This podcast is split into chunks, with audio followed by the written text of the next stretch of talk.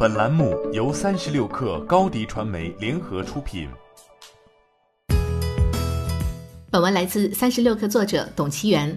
随着疫情的持续，在线办公在这一特殊时期抢了传统写字楼和共享办公空间的市场。钉钉和 Slack 等在线办公软件爆火，而作为共享办公行业领头羊的 WeWork 却再一次遭遇了滑铁卢。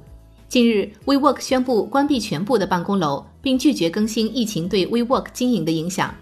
不过，为了稳定市场信心，WeWork 的高管还是释放出了一些利好消息。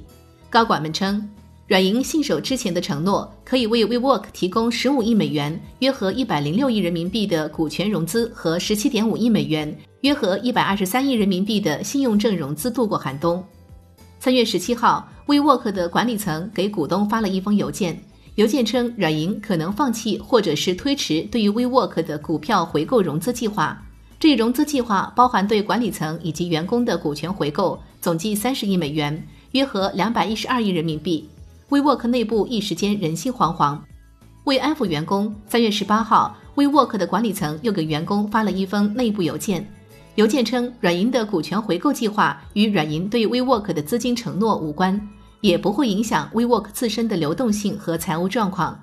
公司面临的困难是一时的，软银仍将鼎力支持 WeWork。WeWork 也将在五年内调整经营策略，实现正常盈利。自从 WeWork 去年三季度冲刺上市失败后，就再也没有公布过自身的财务状况。此前，WeWork 已经获得了来自软银的总计五十亿美元（约合三百五十四亿人民币）的股权融资，并且以十一点五亿美元（约合八十一亿人民币）向亚马逊出售 Lord Taylor 大楼。该交易目前正在进行。WeWork 的处境原本就极其艰难，现在可谓是雪上加霜。随着全球多国疫情防控措施的升级。WeWork 有大量的共享办公空间和写字楼被强制关闭。美国境内尚有许多州并未强制关停 WeWork 的办公空间和写字楼，但随着疫情的全美扩散，WeWork 的大本营也不容乐观。租金是 WeWork 的主要收入，而工位和办公楼空间的周转率则是维系现金流的关键。目前这两个业务的支点均岌岌可危，WeWork 的前景不容乐观。随着美股暴跌，大量投资机构杠杆交易爆仓，多国陷入了流动性危机中。投资机构希望最大可能的保有现金以及信用状况优秀的债券。在流动性危机中，债券市场投资人用自己的行动回应了 WeWork 管理层的邮件。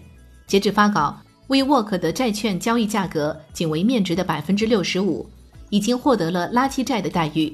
这一价格表明了债权投资人对于 WeWork 能否按时还本付息的担忧。欢迎添加小小客微信 xs 三六 kr 加入三十六氪粉丝群。